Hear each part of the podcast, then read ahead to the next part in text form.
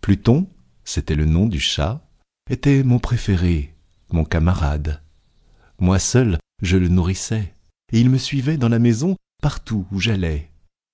Ce n'était même pas sans peine que je parvenais à l'empêcher de me suivre dans les rues.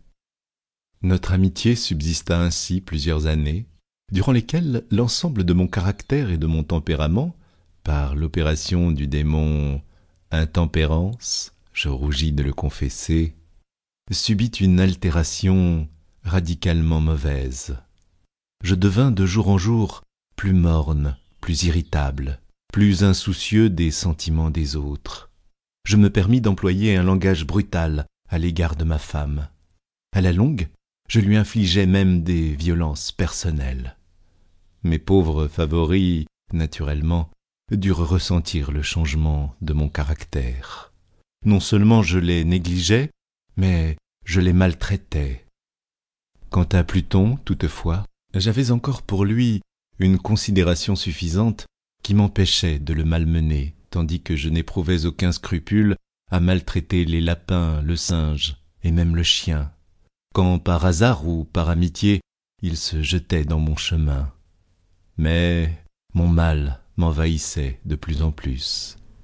Car quel mal est comparable à l'alcool Et à la longue, Pluton lui-même, qui maintenant se faisait vieux et qui naturellement devenait quelque peu maussade, Pluton lui-même commença à connaître les effets de mon méchant caractère. Une nuit, comme je rentrais au logis, très ivre, au sortir d'un de mes repères habituels des faubourgs, je m'imaginais que le chat évitait ma présence.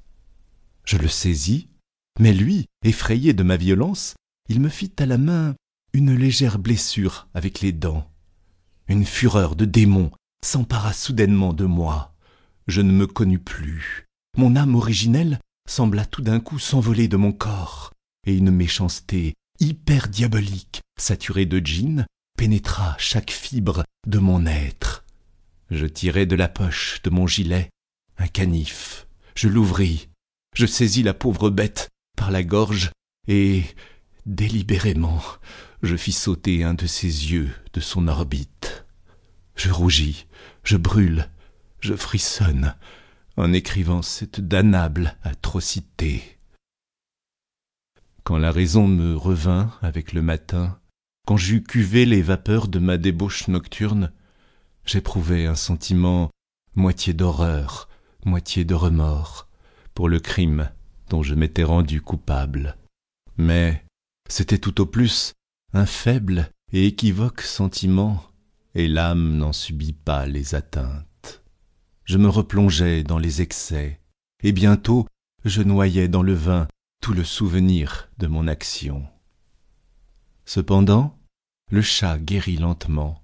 L'orbite de l'œil perdu présentait, il est vrai, un aspect effrayant, mais il n'en parut plus souffrir désormais.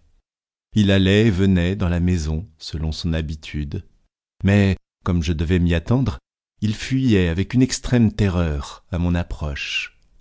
Il me restait assez de mon ancien cœur pour me sentir d'abord affligé de cette évidente antipathie de la part d'une créature qui, jadis, m'avait tant aimé. Mais ce sentiment fit bientôt place à l'irritation.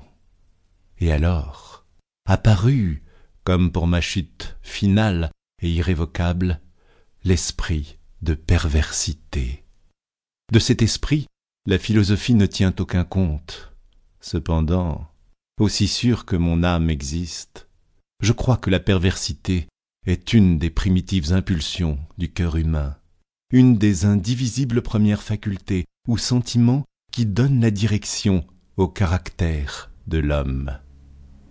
Qui ne s'est pas surpris cent fois comme étant une action sotte ou vile par la seule raison qu'il savait devoir ne pas la commettre.